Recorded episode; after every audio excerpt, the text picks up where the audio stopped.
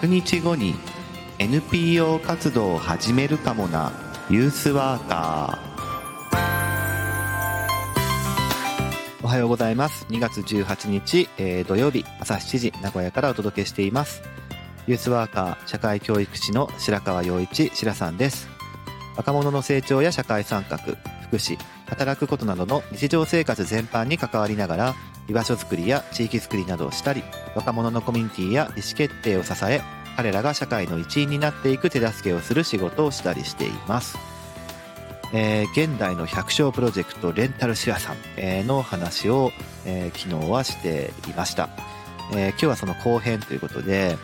あの百姓っていうね、えー、100の仕事、えーまあ、いろんな仕事か、えー、ができる人っていうのを、まあ、百姓と呼ぶわけですがあのいろんな仕事を、えーと、するに至った僕自身を貸し出そう貸し出そうという レンタルシェアさんっていうものを、まあ、2013年かな、えー、に結構やっていたんですがその話経緯っていうのを昨日はお話をしました。今日はですね実際どういう仕事を当時もらったりとかその後の展開はとかみたいな話とかをしていきたいと思っています。それでは今日もよろしくお願いいたします。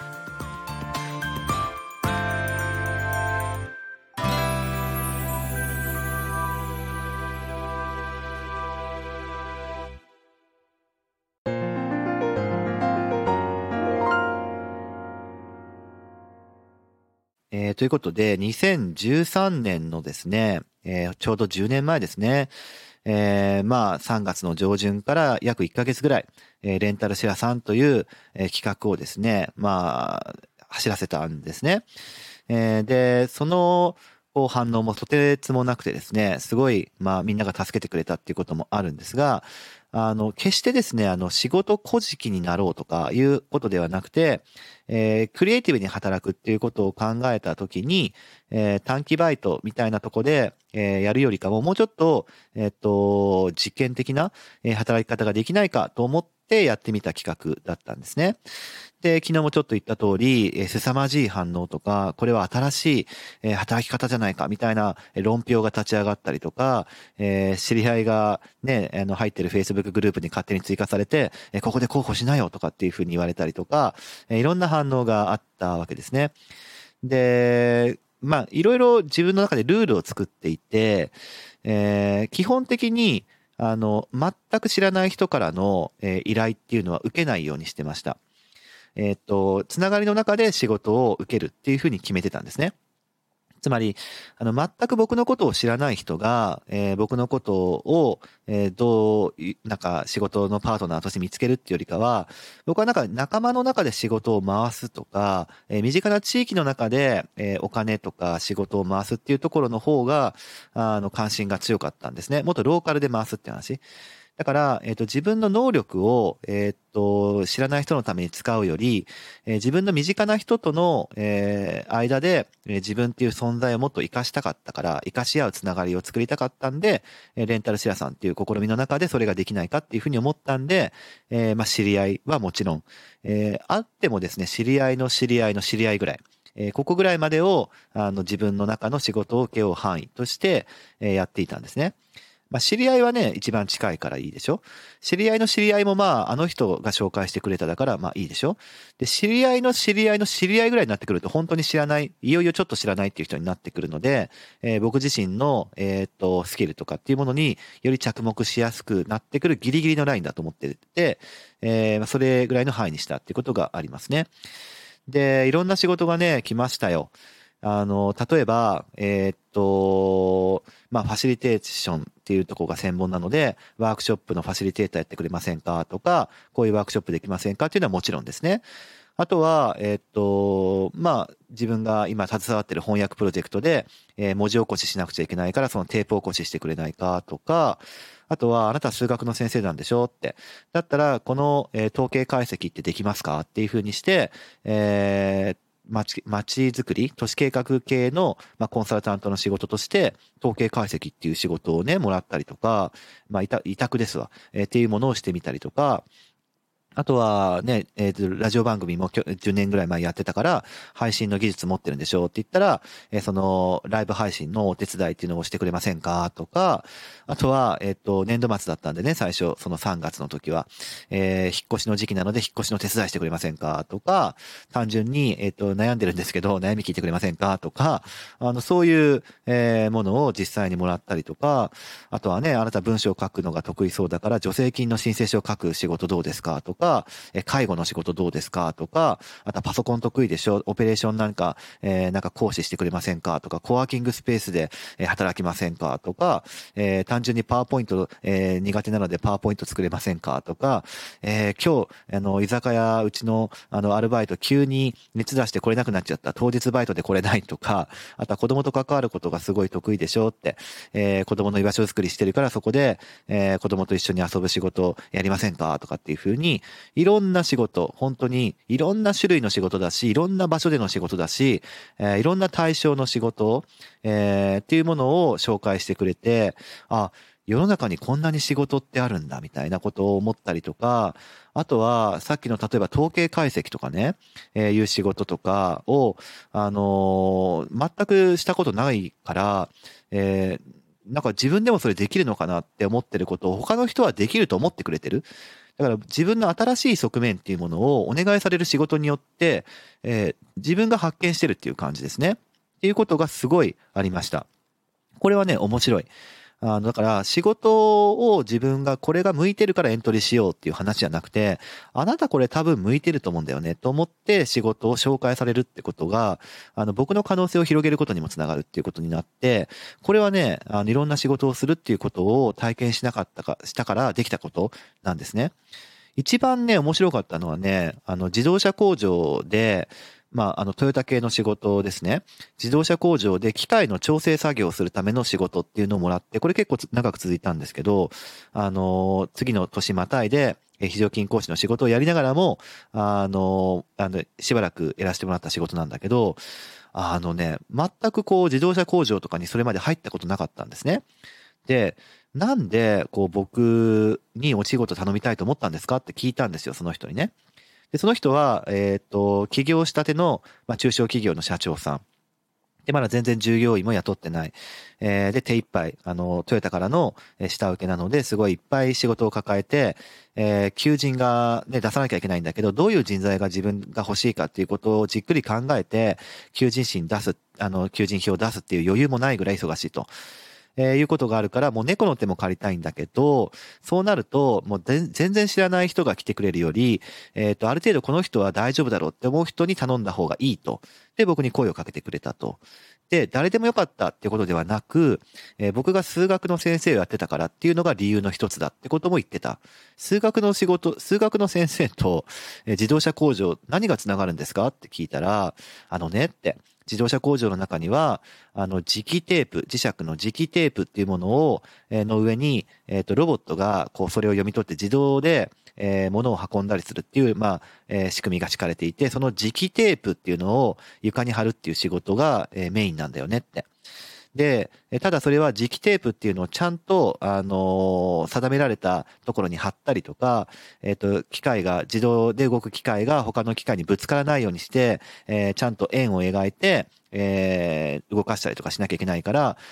幾何学の知識、幾何学でちゃんと、あの、線を描いて、そこに磁気テープを貼るっていう、あの、そういう、こう、作業が必要だから、あなた数学やってたんだったらそういうことできそうだと思って、みたいな。なるほどと。数学ってそういうとこで生きるんだ、みたいな。だからね、皆さん数学勉強すると自動車工場で磁気テープを貼る仕事に役に立ちますよってことがあるんだけど、これはだから仕事をそういうふうに言われなければ分かんなかったわけですよね。うん。で、それは、あの、自分が学んできた、やったことがどういうふうに活かせるかっていうのを考える、拡張するきっかけになった、えー、だけじゃなくって、やっぱり僕自身の可能性を広げるっていうことを、やっぱ僕一人の力では無理なんですよね。他の人との関わりの中で、むしろ、一緒に作っていったりとか、他の人が見つけてくれたりっていう側面がすごく大きいんで、なんかね、自分が活かされるっていう、えー、まあ、経験値っていうものが、本当に、あの、アップするので、人生のレベルが上がるんですよね。っていうことがレンタルシェアさんのすごい、あの、面白い側面だなと思いました。で、その後もですね、えっ、と、次の年度、だから2013年の夏もですね、同じく、えっ、と、学校の先生をしてたんですが、夏の期間は全く仕事がないので、同じくレンタルシェアさんの企画を立ち上げて、で、その時は、えっ、と、自分のスキルと交換をしますよっていうことだけでやったんですけど、あの、何でもしますっていう、その、一番最初のレンタルシェアさんのプロジェクトから一歩進んで、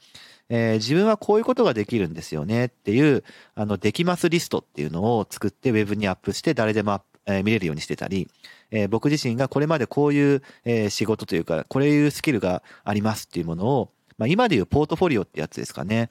えー、をネット上にアップして誰でもアクセスできて、えー、こういうものと何か交換したい自分の、えー、仕事っていうものを、えー、っと、してほしいなっていう人はこのできますリストの中から、えー、照合して、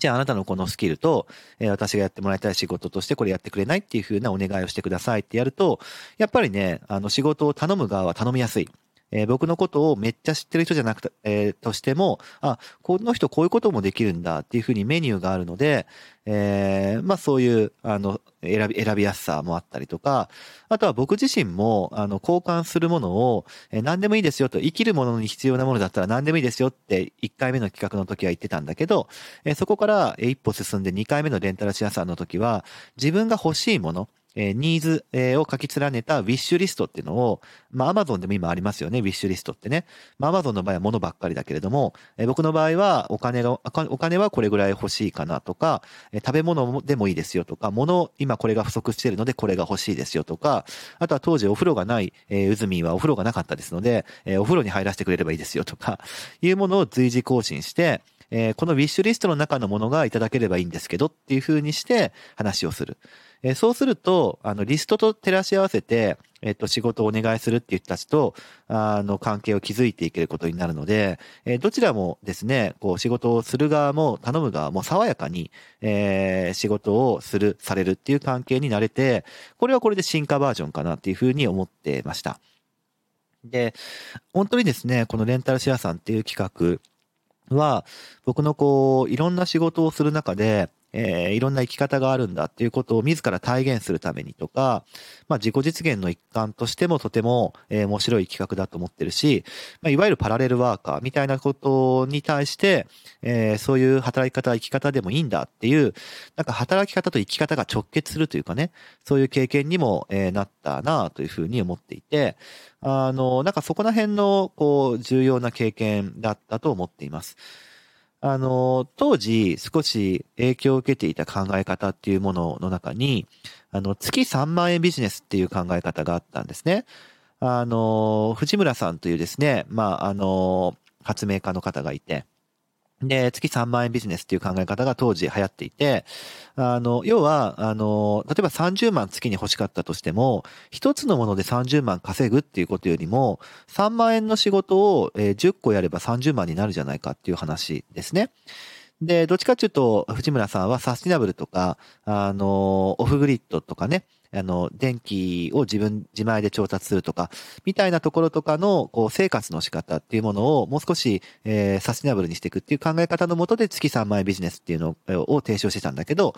あの、僕自身は、その、仕事を細かく分割して、その、えー、全体で、えっ、と、働き方っていうのを捉えるっていう、えー、考え方として月3万円ビジネスっていうのはすごく優れてるなというふうに思ってるわけですね。なので、こう、時代はですね、こう、広く小さく多く、のニーズを集めるっていうことに、やっぱりいるんじゃないかなというふうに当時から思い始めていてですね。あの、昨日もちょっと、あ、一昨日かな？も言ったんですけど、一つの、えー、ライフラインっていうものだけで生きていこうとすると、そこが断ち切られるともう生きていけないんだけど、えー、そうではなく広く、えー、綱、命綱を持って、えー、小さく集めて、それが多くあると、あの、変化の激しい時代っていうものは乗り切りやすくなるっていうふうに思ってていてですね、えー、そういう、こう、ことを、えー、していく試みがレンタルシェアさんかなというふうに思っています。あと、いろんな仕事を紹介されるっていうことがある中で、あの、やっぱり自分自身がこれはできないなとか、自分向きではないなっていうものも中にはあるわけですね。なんだけど、その仕事っていうものを、えー、ただ断るだけじゃなくって、えー、基本的にそういう、えー、ちょっと自分では今は難しいかもとか、え、こういうのはできないかもって思ったものは、ごめんねっていうんじゃなくって、え、他の人にあげる、回すっていうことをするように当時からしていました。だから、せっかくね、僕はできるというふうに思って回してくれた仕事、作ってくれた仕事、見出してくれた仕事っていうのがあるんだけど、それを無限に断るんじゃなくて、それを実現すると世の中に新しい価値が生まれるわけだから、誰かによって実現されるべきなんですよ、大体の仕事はね。そうすると、えっ、と、僕がこれが、えー、できる人は何だろうな、誰だろうなっていうふうに思って、その人に回してあげると、今度はその人にとってレンタルシェアさんみたいな状況になるわけであって、あの、仕事はね、自分の中で閉じない方がいいと思ってます。